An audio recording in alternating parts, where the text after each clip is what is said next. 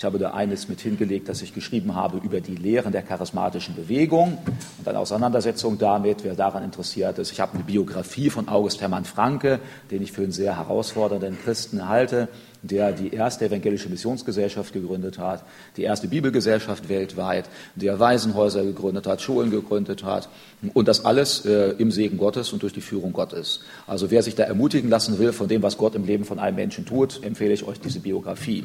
Vor etwa zwei Wochen ist mein neuestes Buch herausgekommen mit dem Titel Es muss nicht immer Schokolade sein.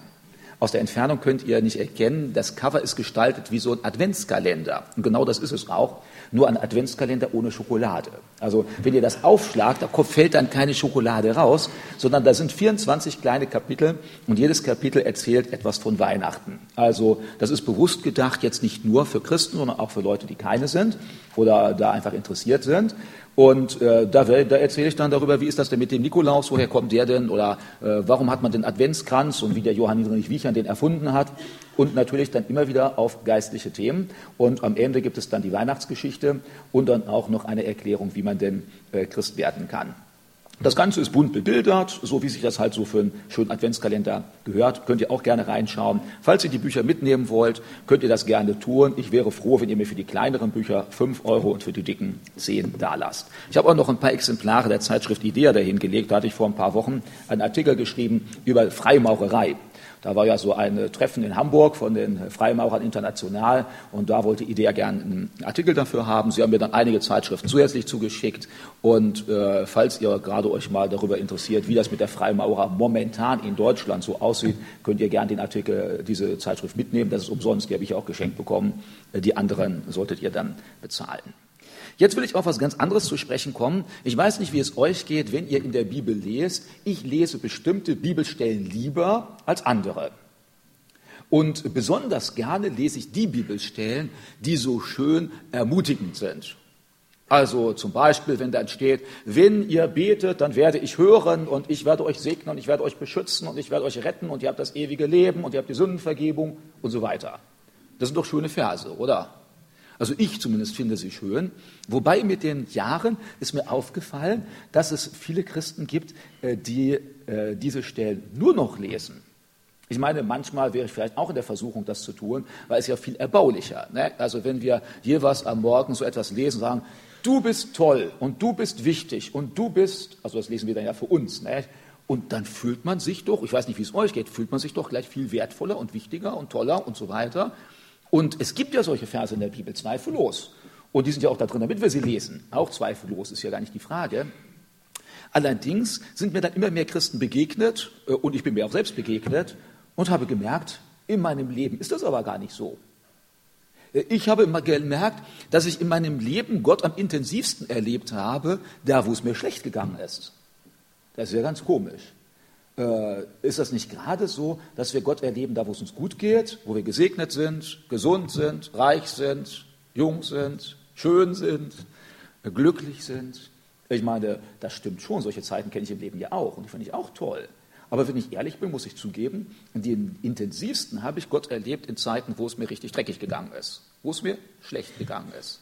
Da finde ich doch ganz interessant, fast wie eine Einleitung, die Geschichte, die wir gerade gehört haben von dieser Frau, die gestorben ist. Wann hat sie Jesus gefunden? Als sie fröhlich ihr Leben gefeiert hat? Als das alles glatt ging? Da müssen wir sagen, also eigentlich würde ich das mal so formulieren, das klingt ja geradezu absurd, aber ich würde formulieren, diese Krankheit der Frau war ein Segen für sie. Das klingt ja ganz absurd, aber die denken, hey, Michael, was sagst du? Jetzt müssen wir doch Heilung predigen. In der Geschichte war ich jetzt gespannt, was kommt dabei raus? Jetzt habe ich einen Moment gedacht, vielleicht geht ihr hin, legt ihr die Hände auf und zack, die springt wieder aus dem Bett und alles ist wieder in Ordnung. Manche Christen wünschen sich das ja so. Und dann, was kommt dabei heraus? Man lebt das Leben weiter wie bisher und dann kommt der Tod doch irgendwann. Und wenn man dann die wichtigste Entscheidung nicht getroffen hat, äh, dann nützt das nämlich alles gar nichts. Also ob wir zehn Jahre älter werden oder früher sterben, also nicht, dass ihr nachher sagt, äh, Michael, okay, wenn du bald sterben willst, ich helfe dir dabei. Nein, so bitte nicht. Ne? Aber ob wir zehn Jahre früher oder später sterben, das macht für die Ewigkeit bei Gott ziemlich wenig aus. Also vergleicht mal zehn Jahre mit ewig. Also ewig sind nicht tausend Jahre, zehntausend Jahre, nicht eine Million Jahre. Und jetzt seht mal prozentual zehn Jahre. Was ist das dabei? Deshalb kann Paulus auch sagen, habt keine Probleme. Euer Leiden auf der Erde ist schnell vorübergehend und leicht, sagt er im zweiten Korintherbrief. Und damit meint er, na ja, also diese 60, 70 Jahre, die ihr auf der Erde habt, das ist schnell vorübergehend und leicht. Also damit meint er nicht, du hast mal einen Tag Zahnschmerzen, sondern damit meint er, du wirst jetzt mal 20 Jahre verfolgt und ins Gefängnis gesperrt, aber mach dir keine großen Sorge. Angesichts der Ewigkeit ist das eigentlich, ja, wie sagte noch der ehemalige äh, Vorstandsvorsitzende der Deutschen Bank, Peanuts das ist nicht so wichtig, Erdnüsse wäre so keine große Sache. Wenn man drin ist, ist das natürlich ganz was anderes. Aber daraufhin habe ich dann mal die ganze Bibel so durchgeblättert und plötzlich sprang mir das ins Auge, dass eigentlich das Leiden äh, eher der Normalzustand derer ist, die Jesus nachfolgen. Und da habe ich mir gedacht, oh, das ist aber zwar unangenehm, aber es scheint mir eine biblische Realität zu sein. Und äh, ich möchte die heute Morgen ein bisschen entfalten, und zwar aus mehreren Gründen. Zum einen, weil uns das, glaube ich, zu einer Solidarität mit unseren christlichen Geschwistern international treiben kann. Denn gerade in den letzten Jahren ist ja ganz stark die Arbeit von Open Doors und so. Nicht viele Leute kennen die, weil sie darauf aufmerksam machen, auf verfolgte Christen weltweit. Das sind ja nicht die einzigen, sondern noch in der Zeit, als es eben die Sowjetunion gab, da war ja die Hilfsaktion Märtyrerkirche mit Richard Wurmbrand und so, die haben ja sehr stark darauf aufmerksam gemacht, gibt es immer noch. Es gibt auch ein paar andere Organisationen. Und jetzt schaut euch mal um in der Welt und ihr werdet sehen, weltweit ist die Verfolgung der Normalzustand der Christen nicht die, der Ruhezustand, dass wir gefeiert sind, uns alle sagen, wow, du bist Christ und das ist ja toll und super, ich will genauso sein wie du, sondern der Normalzustand in der gesamten Weltgeschichte wie in der Gegenwart ist, die Christen sind die Loser. Die Christen sind die Opfer, sagt man heute. Ne? Ja, und, und jetzt sagt man natürlich, ja, hey, Michael, du machst doch genau das Falsche, das soll doch eine Werberede sein. Also, Michael, du sollst doch jetzt sagen, wenn du zu Jesus kommst, alle deine Probleme sind gelöst, deine Minderwertigkeitskomplexe weg, du bekommst sofort eine Arbeitsstelle und eine Wohnung und eine hübsche Frau bekommst du auch, wenn du noch keine hast. Nicht? Äh, und, äh, aber dann bitte sehr, dann frage ich mal, wo, welche Bibel habt ihr? Wo lest ihr das? Ich meine, dass wir das gerne haben wollen, das geht mir auch so. Aber jetzt ist ja die Frage, an welchen Gott glauben wir? Glauben wir an den Gott, der noch dafür da ist, dass wir das Leben noch ein bisschen schöner gestalten? Oder glauben wir an den Gott, der sich in der Bibel geoffenbart hat? Wenn wir an den glauben, dann muss ich euch heute Morgen die traurige Wahrheit sagen, dass was er euch versprochen hat, ziemlich deutlich ist.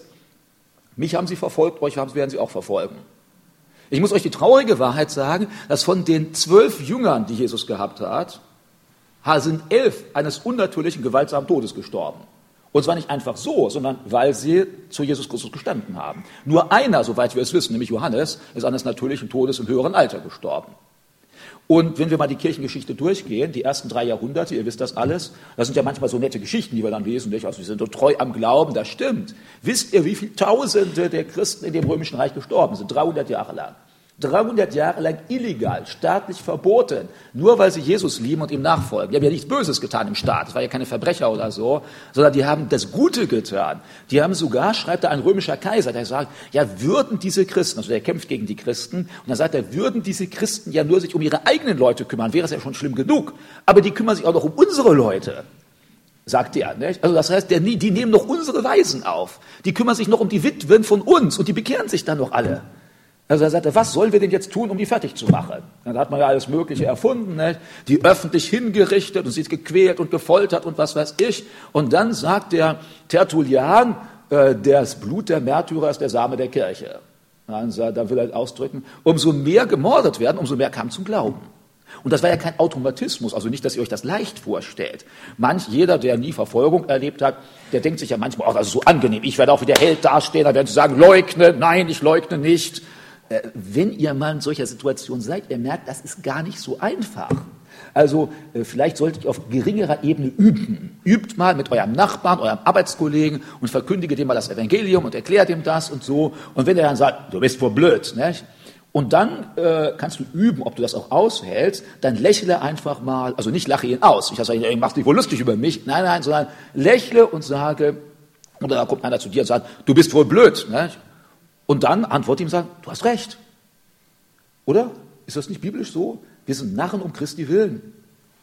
Also die, die Griechen fordern Weisheit, die Juden fordern Zeichen, beides haben wir nicht. Also wir können nicht überall hinkommen und jeder springt wieder gesund aus dem Bett.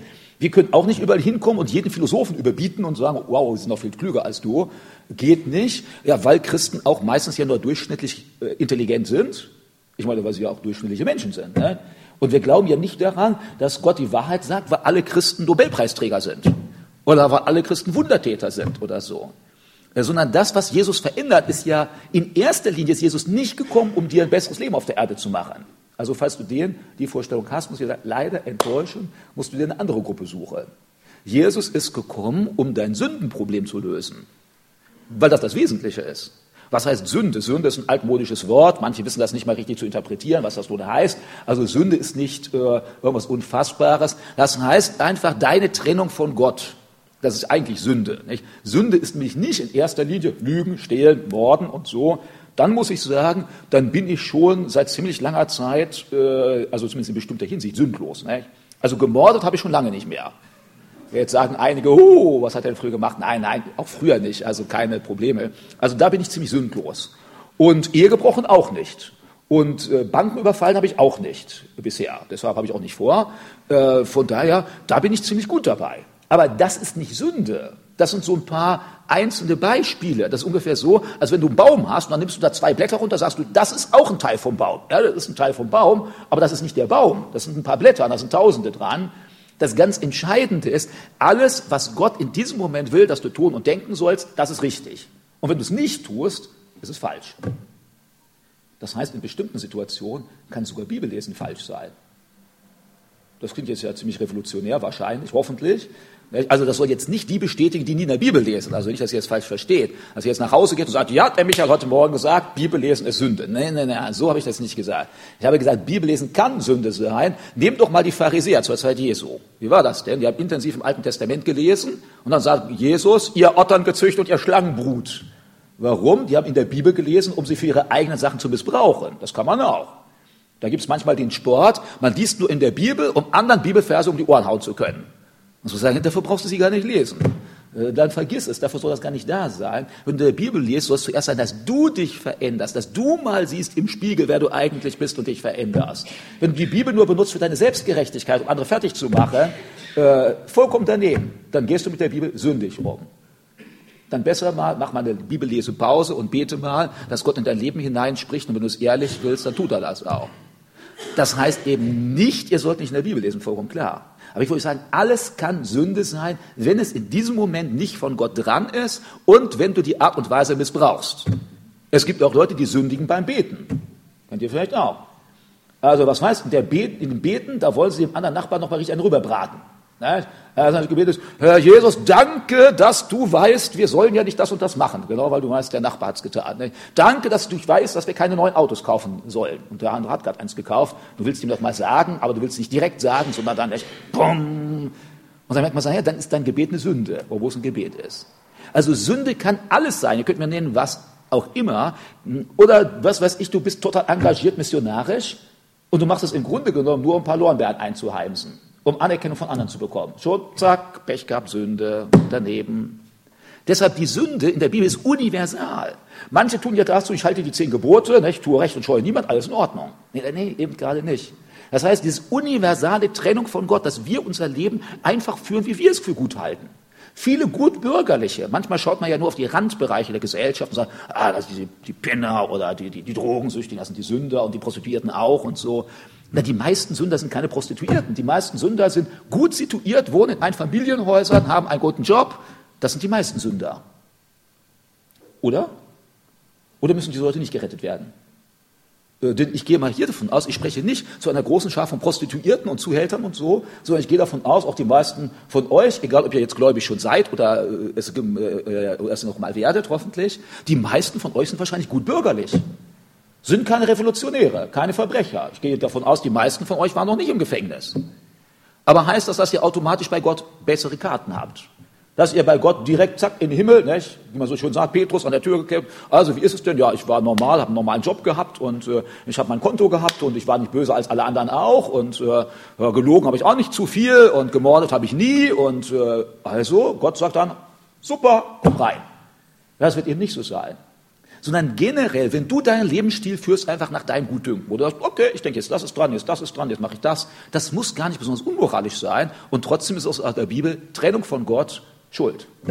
Und genau aus diesem Problem will uns Gott rauslösen. Sofern du es als Problem erkennst. Jetzt kannst du natürlich sagen, ist für mich gar kein Problem. Gott zwingt ja auch gar keinen. Gott sagt nur, das ist die einzige Aussage in der Bibel, du kannst entscheiden, willst du ewig mit mir zusammen sein oder nicht. Wenn du ewig mit mir zusammen sein willst, dann musst du auch ein Leben führen, was im Einklang mit meinem Willen und Wesen ist. Jetzt könnte man sagen, egoistisch, warum will er das denn? Ja, weil das eben zu dem Wesen Gottes gehört und wenn Gott sonst mit dir Gemeinschaft hätte, wäre er nicht mehr Gott. Also das wäre ungefähr so, als wenn du sagst, äh, der Polizist, nicht, der, der sagt jetzt, du kannst dich bewerben bei der Polizei, aber du musst ehrlich sein. So, hey, ihr seid ja aber gemein. Warum darf ich nicht weiter Zuhälter sein, wenn ich Polizist bin? Er sagt, ja, das passt eben nicht zusammen, weil als Polizist musst du die Gesetze wahren und als Zuhälter übertrittst du sie. Also du musst dich entscheiden, entweder übertreten oder wahren. Und genauso ist es bei Gott. Entweder du denkst, wie Gott denkt, oder sagst halt, ich will mit ihm nichts zu tun haben. Beides geht nicht. Ich kann nicht sagen, ich will meine eigene Sache machen und gegen Gott, aber ich will bei Gott sein. Das geht eben nicht. Und deshalb dann die Entscheidung, willst du bei Gott sein oder nicht? Denn die ewige Trennung von Gott ist ja auch nicht die Strafe dessen, der sagt, weil du dich nicht entschieden hast, wirst du jetzt bestraft. Nein, sondern die Hölle, das ist ja gerade das Wesen der Hölle, das ist eben die, die vollkommene Trennung von Gott. Das heißt, genau das total losgelöste. Hier auf der Erde ist kein Mensch ganz ohne Gott. Äh, Gott lässt die Sonne leuchten über Gerechte und Ungerechte und so weiter und so weiter. Das heißt, wir stehen alle unter dem Schutz Gottes, egal ob wir gläubig sind oder nicht. Und äh, zum Glück ja, sonst müssten ja die Leute massenhaft alle sterben, weil sie was Falsches machen. Zum Glück ist das ja nicht der Fall. Aber dann kannst du ewig von Gott getrennt sein. Und das ist das eigentliche Problem, was Gott lösen will. Das, Gott will nicht das Problem lösen, dass du immer gesund bist, immer erfolgreich bist, immer glücklich bist. Äh, das ist nicht so. Und wenn ihr hier Christen seid und ehrlich seid, dann werdet ihr mir zustimmen müssen.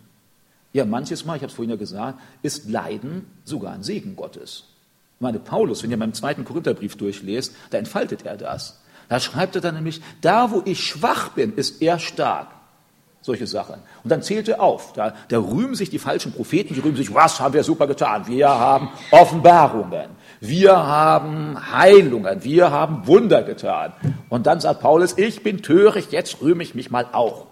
Und dann rühmt er sich, und wir kennen das ja alles, eigentlich von Sachen, wo er sagt, hä, da rühmt sich doch kein Mensch. Da sagt er, ich war so und so häufig im Gefängnis. Stellt euch mal vor, will einer Gemeindeglied werden, dann fragst du ja, was qualifiziert dich als Gemeindeglied? Ich war schon zehnmal im Gefängnis. Was würden eure Gemeindeleiter wohl sagen? Würden sagen, ey, du hast was falsch verstanden. Wir sind hier nicht die Vereinigung der Panzerknacker oder so, sondern wir sind hier Christen. Nicht? Aber Paulus tut das. Und wir haben uns ja manchmal daran gewöhnt, weil wir denken, na, ist doch alles klar, das ist der liebe Paulus und so. Aber eigentlich, was er da aufzählt, das ist ja gar nichts, was sich jemand rühmen würde. Stellt euch mal vor, das würdet ihr in der Bewerbungsschreiben reinschreiben. Ich bin so häufig zusammengeschlagen worden, ich bin so häufig ins Gefängnis gesteckt worden, ich bin so häufig verfolgt worden. Dann denkt ihr, hä, bitte sehr, was ist denn das so Tolles? Und genau so musst du diese Texte lesen, dass du erstmal richtig darüber wunderst und denkst, was, denn es soll ja genau gegen den Strich gebürstet werden. Wir sollen genau werden, als Christ bist du ganz anders, als die Welt um uns herum denkt. Dazu will Jesus dich bringen. Und als Christ bist du manchmal so verrückt, dass du dich sogar noch über Leiden freust. Äh, ich könnte euch jetzt vorlesen, eine Sache, Jakobusbrief, Kapitel 1. Da steht, freut euch, wenn ihr in mancherlei Anfechtung fallt. Und dann können wir Anfechtung definieren und Anfechtung heißt Leid, Schwierigkeiten, Probleme. Das ist ja gerade das Wesen der Anfechtung. Ja, und dann sollen wir uns freuen. Komische Sache in der Bibel, ne? Aber das ist eine Wahrheit, die ich heute mal etwas stärker entfalten will. Und ich möchte damit euch einen Text lesen aus dem Matthäus-Evangelium, und zwar Matthäus 10. Worte Jesu. Also sagen wir, was sagt Jesus da uns über das Leben der Christen, wie das so laufen wird? Und ich möchte da lesen ab Vers 16. Ich lese immer ein, zwei Verse und sage dann ein paar Worte dazu und nehme euch in hier eine unangenehme Seite christlichen Glaubens mit hinein. Aber ich muss euch hier von vornherein immer wieder sagen, es ist nicht, weil das mein Hobby ist. Also ich lese viel lieber die Verse, wo drin steht, seid gesegnet und seid gesund und seid heil und reich und meinetwegen auch. Also ich hätte nichts dagegen, reich zu sein, wie Hiob äh, vorher und nachher. Ne? Also während der Anfechtung lieber nicht. Äh, aber vorher und nachher bin ich eigentlich ganz einverstanden. Ne? Also ich wäre auch gerne so stark wie David. Ich, äh, ich, hätte auch gerne so viel Glauben wie Abraham und sehr viel Erkenntnis wie Paulus und so. Äh, aber sein Fall im Fleisch, den möchte ich nicht haben. Und Abraham sagt, Opfer des Sohnes, da verzichte ich auch drauf. Und, und manchmal tendieren wir als Christen nicht dazu. Wir suchen uns die Sachen raus, die ganz besonders toll klingen und die wollen wir auch gerne haben, vergessen aber, dass das auch alles eine Kehrseite hat. Und deshalb lest doch mal bewusst, also ich habe schon mal gedacht, war allerdings nicht ganz ernst, ich gebe mal ein Buch heraus darüber, über die, äh, die, die äh, Prophezeiungen der Bibel, aber jetzt mal nur die, die uns diese Realität vor Augen führen. Es gibt ja andere Bücher wie Segnungen Gottes, kennt ihr auch, nicht? Bücher Segnungen Gottes und das ein Segen nach dem anderen, wenn du das durchliest, kannst du den ganzen Segen gar nicht mehr tragen, weil da alles so viel Positives und Tolles und was wir super sind und so. Nur was mich eben wundert, die lassen die Hälfte dann weg, was in der Bibel steht. Also deshalb bräuchte ich vielleicht mal die Alternative, meinetwegen ein Buch über die Drohung Gottes oder über das Leiden, was dir bevorsteht. Äh, nur bisher habe ich das nicht getan, weil ich glaube, das wird kein Bestseller. Nicht? Also das heißt, ich glaube, das will gar keiner lesen. Äh, also das über die, wie toll wir sind und wie wir gesegnet sind, das wollen ja mehr Leute lesen. Aber deshalb so ein kleines bisschen lese ich euch heute vor, nicht weil ich euch böse bin, sondern weil ich einfach denke, wir müssen immer wieder in unserem Leben den Ausgleich haben. Sonst fallen wir irgendwann auf die Nase oder sind von Gott enttäuscht, weil er nicht so handelt, wie ich mir das vorstelle. Also, ihr habt wahrscheinlich schon aufgeschlagen, jetzt Matthäus 10, ich lese ab Vers 16. Siehe, ich sende euch wie Schafe mitten unter die Wölfe. Darum seid klug wie die Schlangen und ohne falsch wie die Tauben. Dieses Wort kennen manche, Seid ihr euch auch dessen bewusst, was da eigentlich steht? Also, ich weiß nicht, ob ihr euch auskennt. Ihr lebt ja in der Stadt, die meisten von euch. Ihr wisst, was Schafe sind. Ne? Also kleine, wuschelige, süße Tiere, ein bisschen größer als ein Hund, äh, langes Fell. Ihr wisst auch, was Wölfe sind. Ne? Die sind nicht so brav wie eure Haushunde, sondern das sind, Leute, sind Tiere, die fressen anderes, sind Raubtiere. Was passiert nun, wenn du ein Wolfsgehege hast mit, Wölfen, mit hungrigen Wölfen und du schickst ein paar Schafe hinein? Was passiert? Die unterhalten sich nett und sagen, ach, was wollen wir heute Nachmittag machen? Nein, nein, sondern die Wölfe kommen und dann, dann fressen sie und reißen die und das Blut spritzt und die Schafe sind tot. Und äh, jetzt, ich hoffe, ihr habt verstanden, da steht nicht, ich schicke euch wie Wölfe unter die Schafe, sondern da steht, ich schicke euch wie Schafe unter die Wölfe. Ihr seid das Opfer.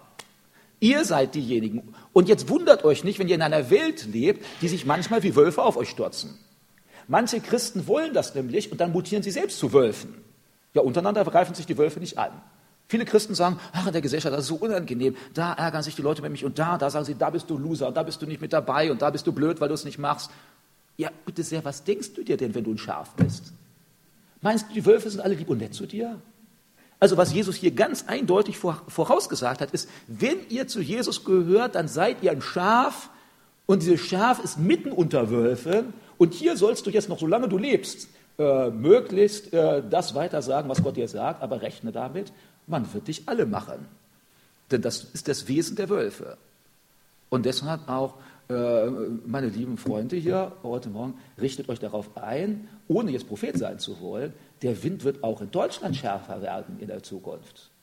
Es wird nicht dabei bleiben, dass man hier so, ach, wir können alle frei von unserem Glauben reden, das wird alles gut und nett sein. Das ist eine Zeit, von der Gott uns gesegnet hat. Das wird auf Dauer nicht so sein. Das war auf Dauer auch nie so. Äh, wir haben das vielleicht nicht kennengelernt, aber die Christen aus der DDR, die kannten das noch vor 20, 30 Jahren. Ich habe da einige Geschwister, da hat man den nicht gleich umgebracht, das nicht. Wobei ich kenne auch Pastoren, die waren im Gefängnis wegen des Glaubens. So, es ging anders. Du bekamst einen Job nicht. Du wurdest von der Wohnung gekündigt. Du konntest eine Schulausbildung nicht machen. Du konntest nicht studieren. Du konntest bestimmte Leute nicht heiraten. Du konntest keine Auslandsreisen machen und so weiter. Immer so ein kleines bisschen gepiesackt. Und für viele hat es genau gewirkt. Die haben gesagt, nee, dann will ich kein Christ sein. Ich will ja den Job machen. Ich will ja Studium machen. Und das ist ja verständlich. Aber da waren Christen, die konnten das nicht, weil sie zu Jesus gestanden haben. Ich kenne einige, ganz persönlich. In Deutschland, wie war das denn in der Zeit des Nationalsozialismus? Die Christen, die den Mund gehalten haben, die haben keine Probleme gehabt. Und die, die mitgerufen haben, bringt die Juden um, gab es ja auch Christen, die waren sogar Trendsetter. Aber die Christen, die gesagt haben, das ist nicht in Ordnung, was ihr macht, ist Abgötterei oder so, die sind fertig gemacht worden. Es wurden ja auch Christen im Nationalsozialismus verfolgt. Es wurden Gemeindebewegungen verboten, wie zum Beispiel viele Brüdergemeinden. Äh, das war ja auch. Es wurden äh, Freizeitheime geschlossen. Es wurden Publikationen verboten. Das ist ja alles noch gar nicht so lange her. In der Zeit des Pietismus oder der Erweckungsbewegung, 150 Jahre her, wo viele unserer Vorfahren gläubig geworden sind, da war das Christentum zum Teil verboten von der offiziellen Kirche, die das verfolgt. Da aus der Gegend in Lippe, wo ich komme, da gab es eine Erweckungsbewegung und da hat die Kirche dagegen gearbeitet und durchgesetzt, dass es ein Pietistenreskript gab. Da war verboten, dass du dich privat triffst, um zum Beten, zum Bibellesen. 150 Jahre her in Deutschland. Als Johann Gerd Onken die Baptistengemeinde in Deutschland gegründet hat, da ist er mehrfach ins Gefängnis gewandert, weil er private Erbauungsveranstaltungen abgehalten hat. Das kostete etwas. Also ich will euch das nur in Erinnerung rufen. Auch Deutschland war nicht immer das Land der Heiligen und wo du frei über Glauben reden konntest und so, sondern ich gehe mal in der Vergangenheit zurück, denken wir gar nicht mal an die Reformation, wo dann viele Reformierte umgebracht worden sind von Katholiken, aber leider die Evangelischen waren auch nicht immer so, nur die reinen Unglücks, also reinen, reinen lieben Netten, die haben dann die Täufer umgebracht. War auch ja nicht so das Wahre, denn viele dieser Täufer waren ja Gläubige. Nicht? Und das war also auch nicht so toll. Und ich könnte euch jetzt zahlreiche Geschichten erzählen aus der Gegenwart und der Vergangenheit. Wisst ihr, dass jedes Jahr etwa 100.000 Menschen getötet werden, weil sie bekennen, Christ zu sein? 100.000. Wie viele Einwohner hat Hannover? Bitte? 500.000. Also in fünf Jahren Hannover ist ausgelöscht.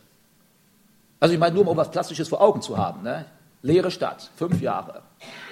Also, weil 100.000 ist so ungreifbare Zahl. Wir haben einzelne Menschen, aber es zählt mal ab. Fangt mal an, von 1, 2 bis 100.000 zu zählen und dann merkt ihr, wie viel das ist. Und das sind ja nur die, die umgebracht worden sind. Hier sind nicht die, die verstümmelt sind, eingesperrt, gefoltert, obdachlos und so weiter. Allein in diesem Jahr gab es bisher 140 Übergriffe in Indien. Wir denken ja manchmal nur an, Hin an Muslime. Auch die Hindus sind häufig radikal gegen Christen. In vielen Staaten Indiens gibt es Missionsverbote. Das heißt, Leute, die sich bekehren müssen, die müssen Antrag stellen beim offiziellen, beim staatlichen Amt und dann werden sie allen möglichen Schikanen unterworfen, nur weil sie sich bekehren wollen. Christen werden eingesperrt. Jetzt im Herbst passiert, da wurde in einer Gegend von Indien wurde eine ganze, eine ganze äh, Region, also ganze, äh, so, eine, so ein Stadtteil abgebrannt, weil da Christen wohnten. Die Christen wurden in die Einöde geschickt. Man hat sie ohne Hab und Gut alles verbrannt. Die zählen bei den 100.000 nicht mit. Die sind ja nicht gestorben. Die sind nur obdachlos geworden, sind geschlagen worden, das zählt ja gar nicht mit.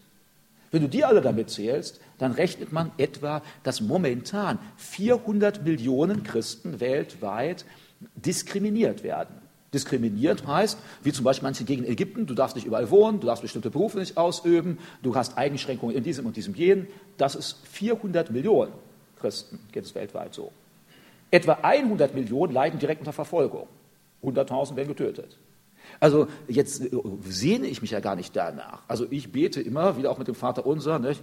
Äh, erlöse mich, also hier äh, führe mich nicht in Versuchung, erlöse mich von dem Bösen. Ich will das ja gar nicht. Nur Gott hat es immer wieder zugelassen, von der ersten Christenheit bis heute.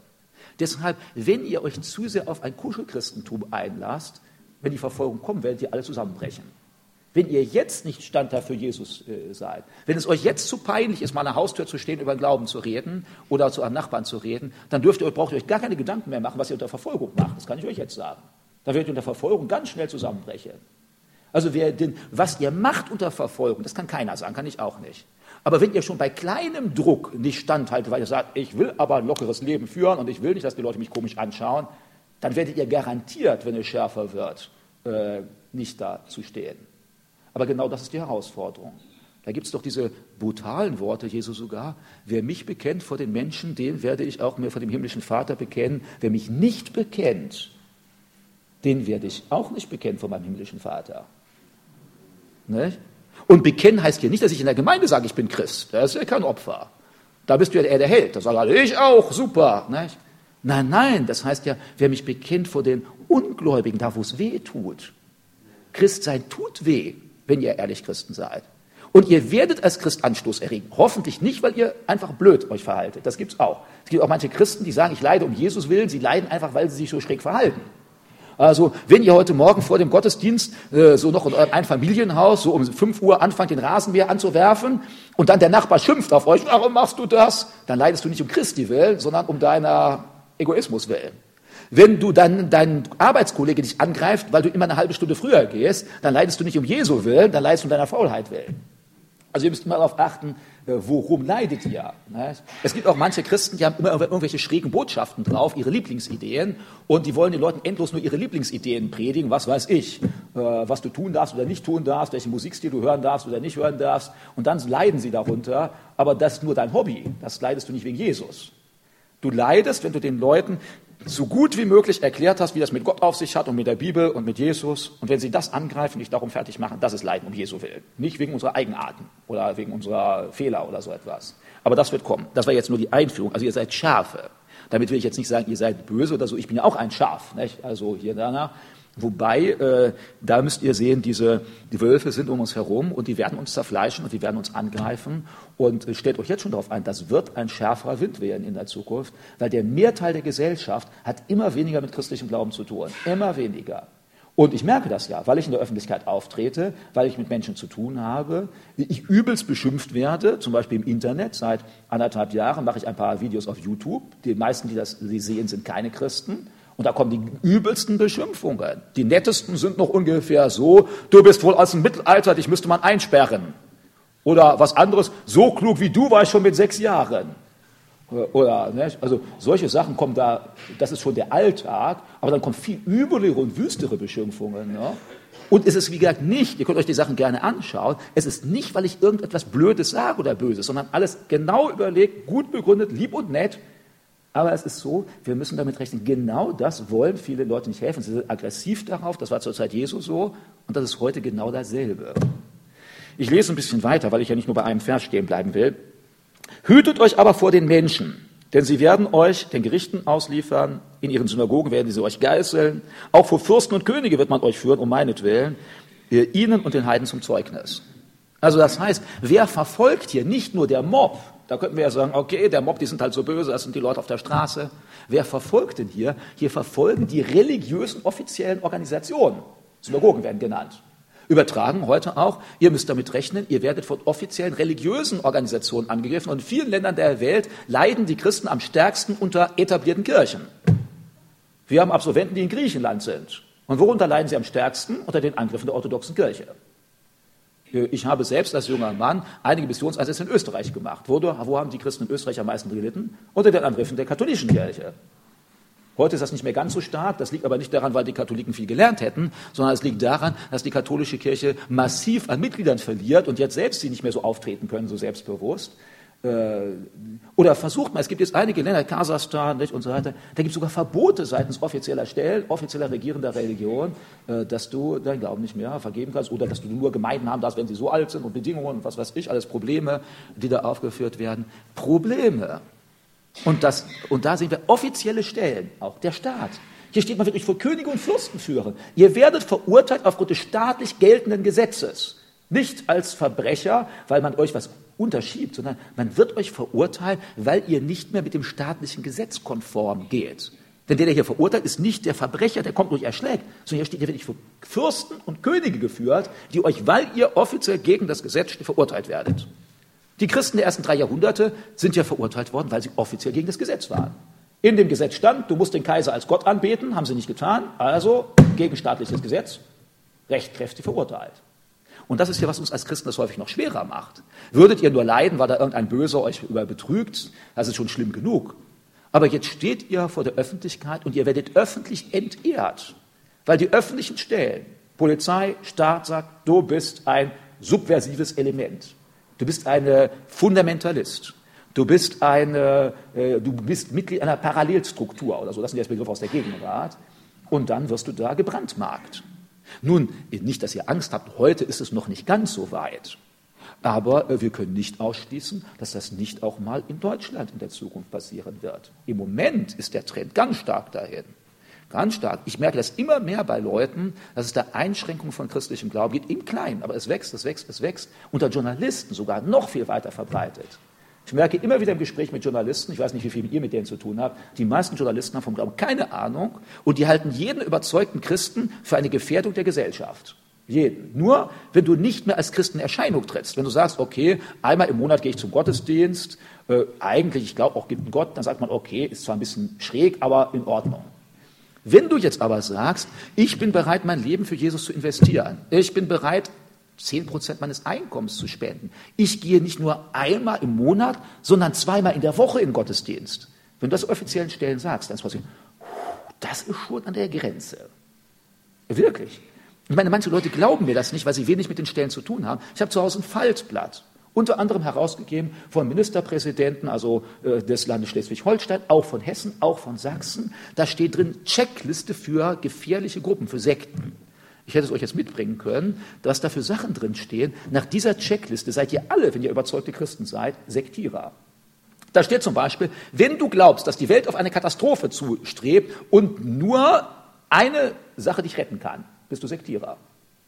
Also das heißt, wenn du glaubst, es gibt mal ein großes Ende und du glaubst nur Jesus rettet, Sektierer. Wenn du glaubst, dass nur einer die Wahrheit hat, bist du Sektierer. Wenn du eine Weltordnung hast, in der du genau zuordnen kannst, was böse und schlecht ist, bist du Sektierer. Wenn du Regeln im Bereich der Sexualmoral hast, also meinetwegen kein Sex vor der Ehe, bist du Sektierer. Warum? Weil alles ist frei. Jeder kann tun, was er will. Wer das verbietet, ist Sektierer. Da wird dann unter anderem gesagt, wenn du in eine Gruppe hineinkommst, das richtet sich an Schüler und Jugendliche, wenn du in eine Gruppe hineinkommst und plötzlich siehst du die Dinge aus einem ganz anderen Blickwinkel.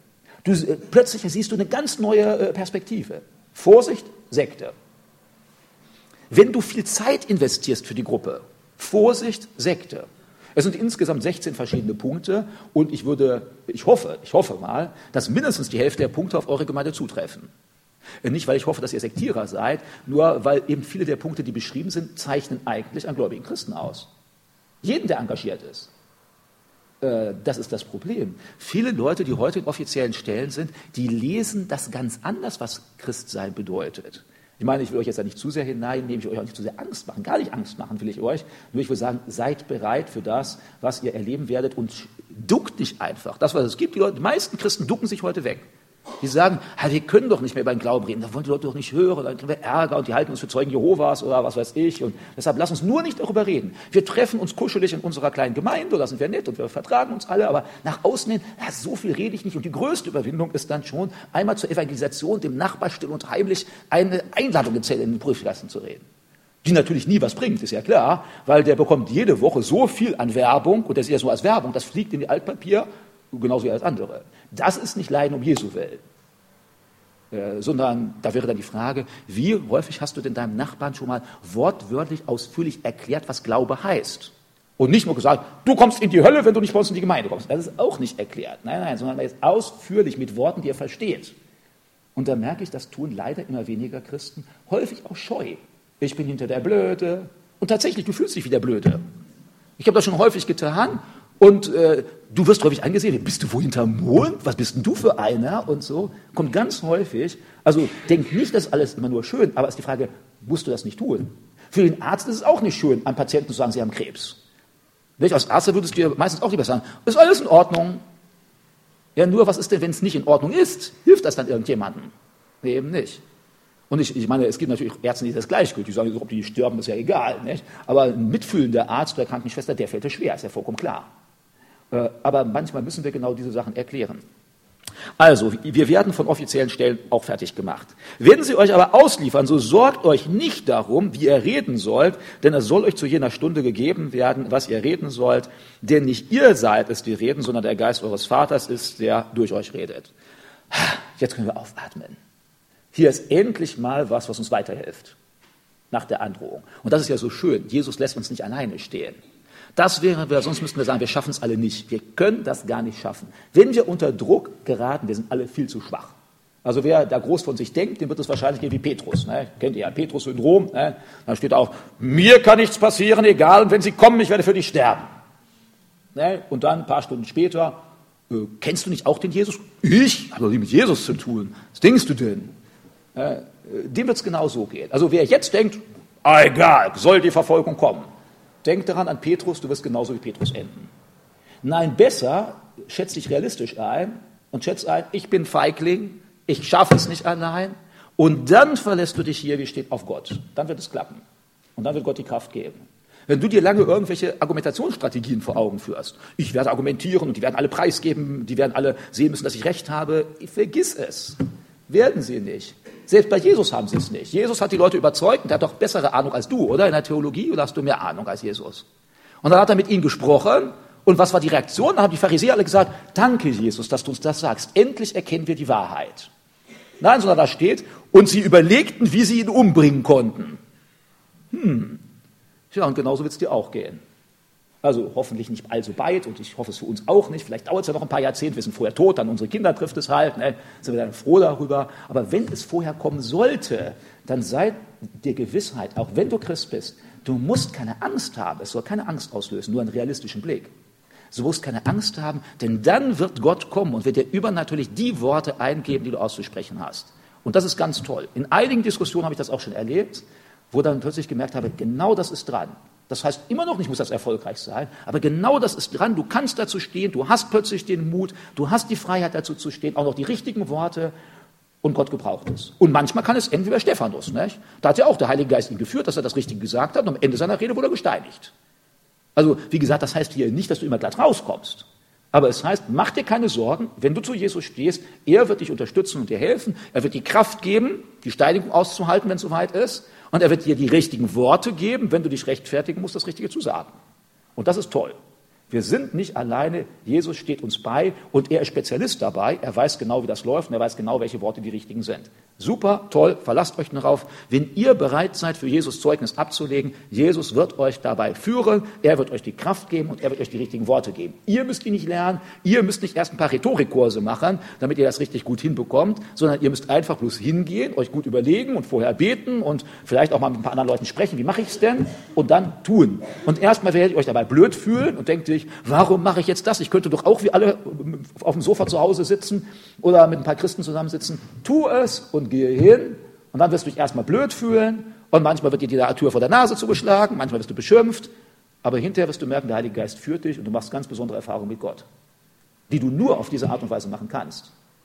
Weil nämlich nur diejenigen erleben das Eingreifen Gottes, die hier vor äh, den Herrschern sind und Verantwortung ablegen müssen. Die, die sich versteckt haben oder nicht reden, die erleben das ja gar nicht, dass Gott sie führt. Also deshalb willst du das Eingreifen Gottes erleben, dann lebe auch treu als Christ, so wie es hier steht. Es wird aber ein Bruder den anderen zum Tode ausliefern und ein Vater sein Kind und die Kinder werden sich gegen die Eltern erheben und werden sie töten helfen. Noch schlimmer.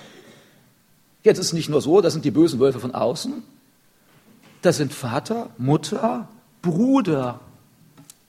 Ja, und äh, schminkt euch das mal ab. Es wird sogar in der Gemeinde Leute geben, wenn es hart auf hart geht, die, um ihre äh, Sache zu retten, andere Geschwister verraten werden. Das war in Verfolgung immer so. Da wird plötzlich einer kommen, das gab es ja auch in der DDR, nicht? da gab es die inoffiziellen Mitarbeiter. Da waren überall in der Gemeinde, waren auch inoffizielle Mitarbeiter der Stasi. Und die haben genau berichtet, was wurde da gepredigt was wurde da gesagt. Äh, ich habe gehört von Geschwistern aus der Sowjetunion. Dann waren manchmal die Kinder, die wurden dann durch die Schule aufgeheizt, so richtig, nicht?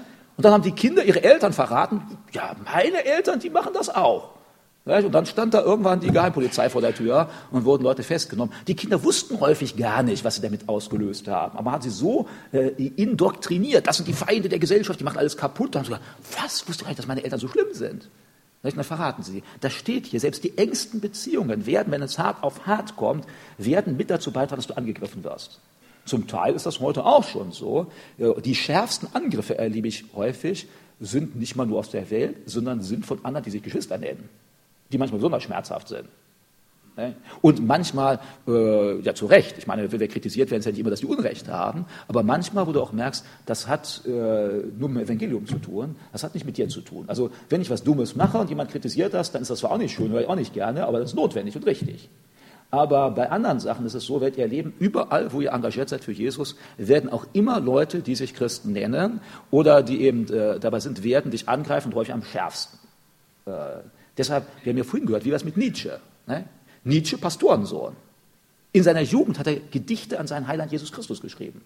Das heißt, er hat erstmal offen fürs Evangelium. Und nachher der schärfste Gegner der Christen. Ich weiß das an der Uni. Da die meisten Professoren waren ungläubig. Ne? Einen hatte ich in praktischer Theologie. Ich sage jetzt nicht seinen Namen, weil ihr kennt ihn wahrscheinlich auch nicht. Aber da habe ich bei ihm eine Arbeit geschrieben. Da ging es um christliche Inhalte. Ich habe deutlich zu christlichen Inhalten gestanden und hat er mich richtig fertig gemacht.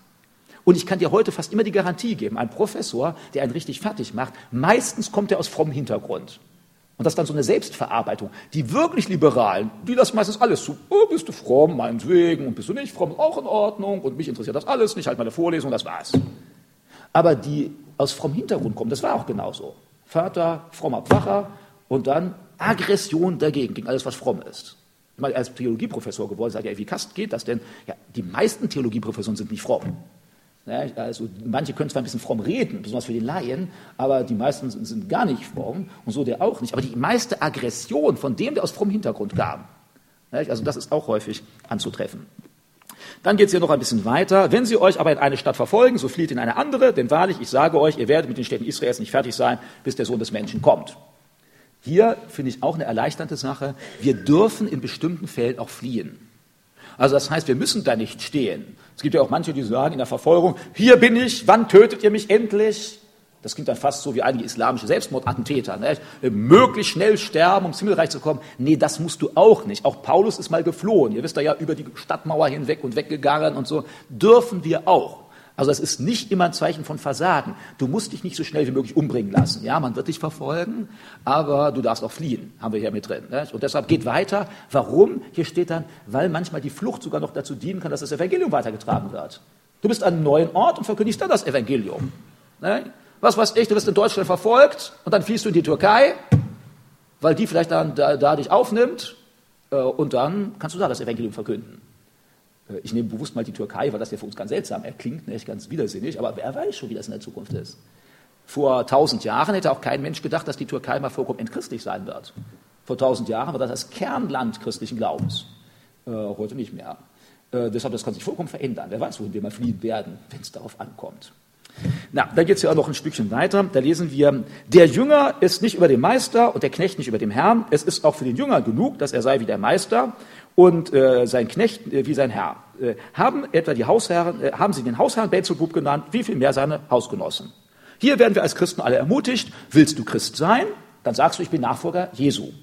Also, sagt hier Jesus, was erwartest du, dass sie mit dir besser umgehen als mit mir? Und es wird einfach sagen, kaum. Nicht? Das, was ich euch vorhin gesagt habe. Ja, und wenn sie Jesus beschimpft haben, umbringen wollten. Ja, was meinst du denn, wenn du treu zu dem stehst, was Jesus sagt, wie die Reaktion dann sein wird? Das aber, wir sind in einer aufgeklärten, modernen Gesellschaft. Der träumt doch nicht vor euch hin. Der Mensch ist immer noch derselbe vor 2000 Jahren wie heute. Und der heutige aufgeklärte und moderne Mensch ist genauso wölfisch wie der vor 2000 Jahren. Ich habe das gestern hier mal, glaube ich, kurz erzählt oder wollte es erzählen. Oder habe ich es erzählt? Weiß ich jetzt nicht mehr. Habe ich euch erzählt, dass meine Tochter bei dieser Demonstration in Berlin war wegen Abtreibung? Nee? Habe ich euch erzählt?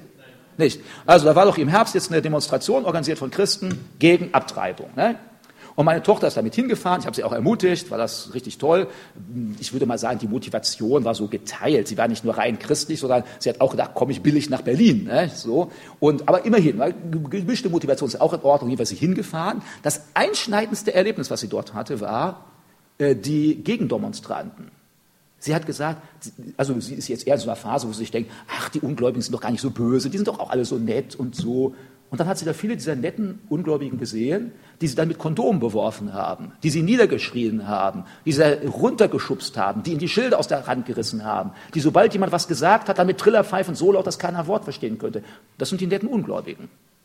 Und ihr sagt ja, nee, die sind doch gar nicht so. Ja, die sind nicht so, solange du bist wie sie. Wenn du mit ihnen mitschwimmst oder das Christsein nicht so auffällt, wenn du hörst man die Weise, ja gut, ich glaube auch an Gott, das lässt man stehen, das ist kein Problem. Solange du bist wie sie, kein Problem. Aber wo hier einer auftritt und sagt, Abtreibung ist Mord, wie die angegriffen worden sind, hat meine Tochter gesagt, das hat sie noch nie so erlebt. Dieser krasse Gegensatz, wie sie fertig gemacht worden sind, äh, das war das tiefste Erlebnis dieser Veranstaltung.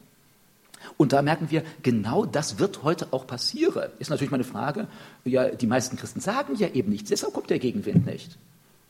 Die meisten Leute, auch in, in Hannover, wissen ja gar nicht, was ihr glaubt. Deshalb lässt man euch weitgehend in Ruhe. Und da ist die Herausforderung. Und hier steht, wenn man euren Meister verfolgt hat, was denkt ihr denn, was mit euch sein wird? Ich sage euch ja, die Strategie vieler Christen ist einfach wegducken, anpassen. Ja, wenn du das tust, klar, dann passiert nichts. Und wie gesagt, jetzt auch nicht blöd einfach nur über irgendwas reden, aber wirklich daran festhalten, du wirst merken, dir wird es so gehen wie deinem Meister. Dann so fürchtet euch nicht von ihnen, denn es ist nichts verdeckt, das nicht aufgedeckt werden wird, und es ist nichts verborgen, was man nicht erfahren wird. Was ich euch im Finstern sage, das redet ihm Licht. Und was ihr ins Ohr hört, das verkündigt auf den Dächern. Hier ist die Sache, genau diese Versuchung. Viele sind einfach ruhig. Und hier ist, was ihr von Jesus gehört habt, im stillen Kämmerlein. Verkündigt das auf den Dächern. Bei Licht, das am Tag, draußen am Tag erzählt es von dem, was Jesus verkündigt hat. Das ist die Reaktion, wie wir darauf reagieren sollen. Da steht ja eben, fürchtet euch nicht. Also nicht, weil ihr jetzt wisst, es kommt, aus Furcht klein beigeben, sondern ihr wisst, es kommt und der Auftrag Jesu lautet, das, was ihr zusammen im heimlichen Kreis gehört habt, verkündigt es offen, dass alle es hören. Das ist die Herausforderung, das sollen wir tun. Die richtige Reaktion, nicht einknicken oder verstecken.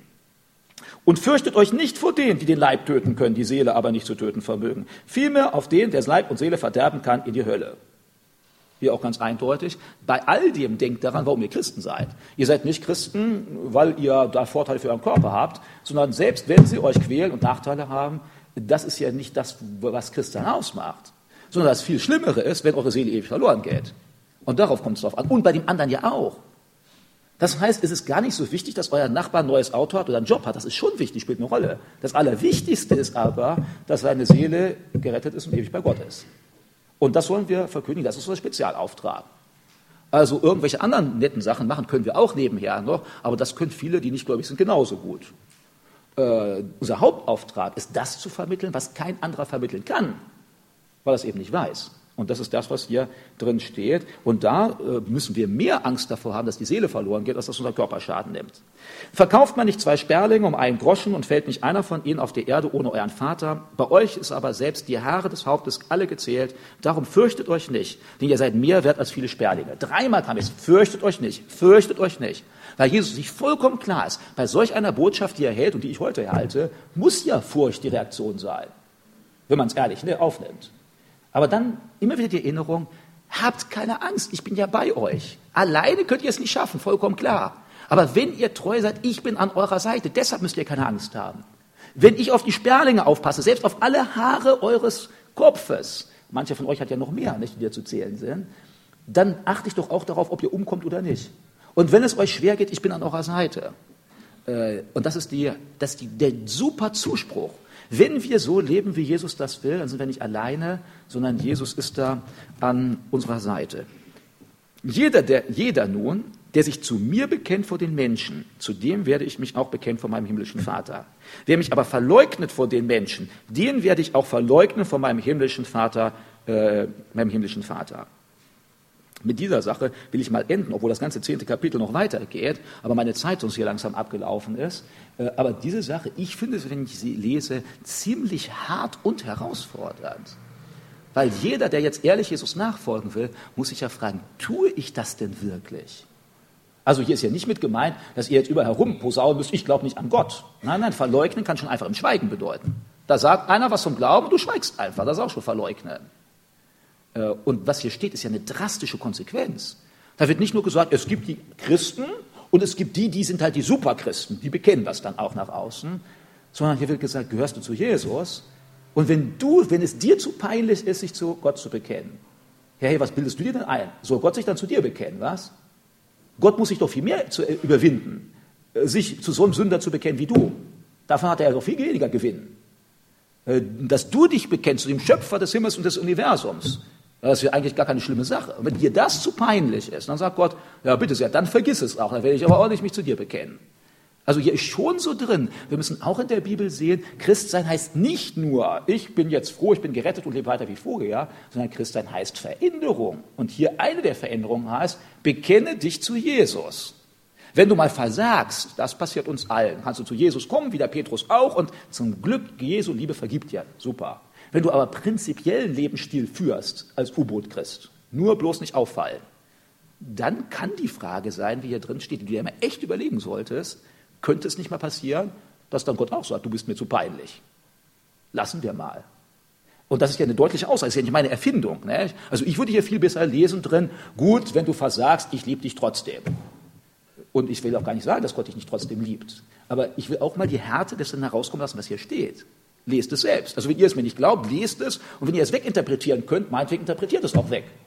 Aber wenn ihr die Bibel ernst nehmt, dann steht da ziemlich eindeutig, wenn du dich nicht zu Gott bekennst, nicht zu Jesus bekennst, dann musst du damit rechnen, dass Gott auch dich nicht zu dir bekennt. Und das könnte drastische Auswirkungen haben in deinem Leben. Überlegst dir gut. Äh, also die Entscheidung zu Jesus ist nicht nur eine Entscheidung, er ist der Problemlöser. Das ist er manchmal auch. Kann ich euch einige Sachen erzählen, wo Jesus in meinem Leben Probleme gelöst hat. Das viel Entscheidendere ist, entweder lebst du mit Gott und dann betrifft das dein ganzes Leben, oder du lebst ohne Gott. Aber du musst mit den Konsequenzen leben.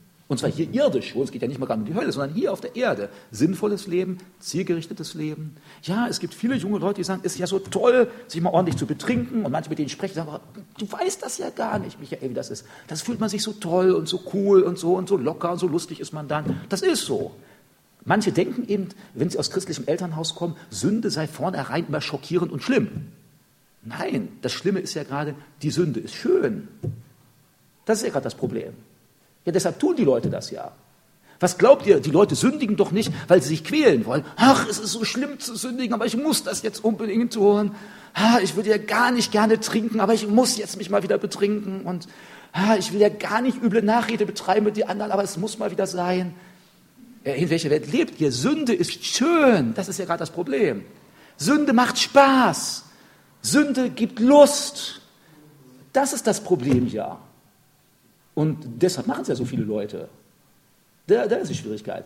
Auf die Sünde zu verzichten, das ist das Problem. Da kommst du dir manchmal wieder Depp vor. Aber äh, Jesus sagt uns eben, worauf Sünde am Ende enden wird. Ja, sprecht mal mit jemandem, der anfängt, Drogen zu nehmen. Die meisten, die ich spreche, die sagen, das ist toll. Sie schnupfen Kokain und es geht ihnen gut und sie sind richtig high und sie brauchen kaum noch schlafen und sie sind richtig cool drauf. Aber dann schaut euch ein, der zehn Jahre Kokain genommen hat. Das sieht anders aus. Schleim heute verätzt, krank, nicht mehr attraktiv und so weiter und so weiter. Psychische Veränderung. Ja, das ist eben genau, was uns die Bibel sagt. Die sagt, Sünde macht Spaß und Sünde ist super und du fühlst dich richtig toll. Aber denk daran, alles hat Konsequenzen. Und nicht, weil Gott böse ist, sondern weil falsches Verhalten hat Konsequenzen. Immer im Leben. Und das ist das, was Gott uns vor Augen führen will. Die siehst du nicht immer und sofort. Und deshalb stell dich zu Jesus, wenn du dich ganz zu Jesus stellst. Äh, dann wirst du auch erleben, wie er eingreift. Wenn du so halbherziges Christsein führst, dann bist du immer unbefriedigt. Du sympathisierst irgendwie mit der Welt, willst du mitmachen und das findest du ja toll und dann noch mit Jesus und möglichst beides zusammen. Aber wie du hier siehst, das geht eben leider nicht. Weil das eben Gegensätze sind. Genauso wie du bist entweder Zuhälter oder Polizist. Beides geht nur, wenn du korrupt bist, aber dann bist du eben kein richtiger Polizist mehr. Dann bist du eben eigentlich eben der Wolf in Schafspelz. Ne? Das heißt, der Zuhälter in Uniform. Ja, aber das ist ja gerade nicht. Das gibt ein Entweder-Oder. Entweder bist du das oder du bist das. Natürlich kann man sagen, ich will gerne beides. Ne? Ich will gerne mit den hübschen Frauen rummachen und viel Geld verdienen und ich will auch gerne Ordnung schaffen und mit der Waffe hier, ne? mit der Knarre rumlaufen. Äh, du musst dich entscheiden. So ist das Leben nun mal. Und genauso auch bei Jesus, aber ganz deutlich, mit Jesus lohnt sich, denn die wesentliche Frage in deinem Leben, auf die es letztendlich wirklich ankommt, die wird dadurch gelöst. Und der wirkliche Lebenssinn, den gibt Jesus. Nicht immer den kurzfristigen Spaß, das Coolsein, das Anerkanntsein, das mit Sicherheit nicht immer. Nun, ich hätte euch auch hier noch ein paar Sachen zu sagen. Lasst das mal, ihr könnt ja gerne noch weiter nachlesen. Und die, die heute Nachmittag noch da sind, da werden wir ja noch mal ein paar andere Sachen anschauen. Aber nehmt das mit.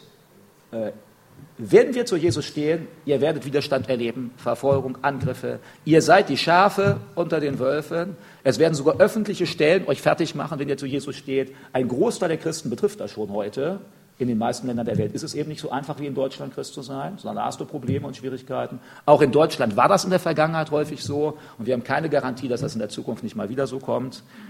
Und es werden manchmal sogar Leute in eigenen Kreisen dich fertig machen, weil du zu Jesus stehst, weil sie eben denken, ja, das ist ja nicht in Ordnung und was weiß ich, sie wollen sich von dir distanzieren und so. Und äh, äh, das haben wir unter anderem als Bibelschule erlebt, dass zwei unserer Schülerinnen umgebracht worden sind. Da sind einige Christen gekommen, die gesagt haben, ja, was macht ihr auch so einen Quatsch? Warum schickt ihr denn Leute in andere Länder? Und ja, genau, also bleiben wir sicher, nur noch in unserer Gemeinde. Äh, überall da, wo Gefahr ist, gehen wir nicht mehr hin, da es ja in fast allen Missionsländern Gefahr gibt, also gehen wir gar keine Mission mehr. Ja, wenn nach diesem Motto die ersten Christen gehandelt hätten, dann gäbe es heute keinen christlichen Deutschen. Denn als die ersten Christen hierher gekommen sind, was meint ihr, waren die Germanen alle lieb und nett? Die Germanen haben die ersten christlichen Missionare erschlagen. Also dann hätten die Römer sagen müssen, nee, die Germanen sind uns zu wild, da gehen wir nicht hin zum Missionieren. Dann gibt es heute keine Christen in Deutschland. Also wollt ihr das? Ist das toll? Ich glaube nicht. Also, Verfolgung, Angriffe wird es geben, wenn du treu zu Jesus stehst. Tu es trotzdem, weil es Jesu Auftrag ist und sei getröstet. Hier steht mehrfach, habt keine Angst, habt keine Angst. Natürliche Reaktion ist Angst, habt keine Angst, denn Jesus ist bei dir. Er gibt dir die richtigen Worte, er gibt dir die Kraft, er gibt dir den Mut. Er wird sich zu dir bekennen, vor den Menschen und auch vor anderen. Und das ist das Wichtigste, was er in seinem Leben braucht. Und in der Ewigkeit wirst du bei ihm sein, da wo du dich treu hier zu ihm stellst. Deshalb, es lohnt sich in jedem Fall, auch wenn es der schwierigere Weg ist. Der einfachere Weg ist, ungläubig zu sein. Der schwierigere ist, Christ zu sein. Aber es lohnt sich in jedem Fall, das will Jesus hier sagen. Aber er macht uns hier ein realistisches Bild vom Christsein, nicht ein schön gefärbtes. Und nehmt das mit, seid ermutigt, äh, erstmal mehr aus euch rauszukommen und euch zu bekennen zu Jesus, aber seid auch ermutigt, ihr seid nicht alleine und Jesus wird sich zu euch stellen. Amen.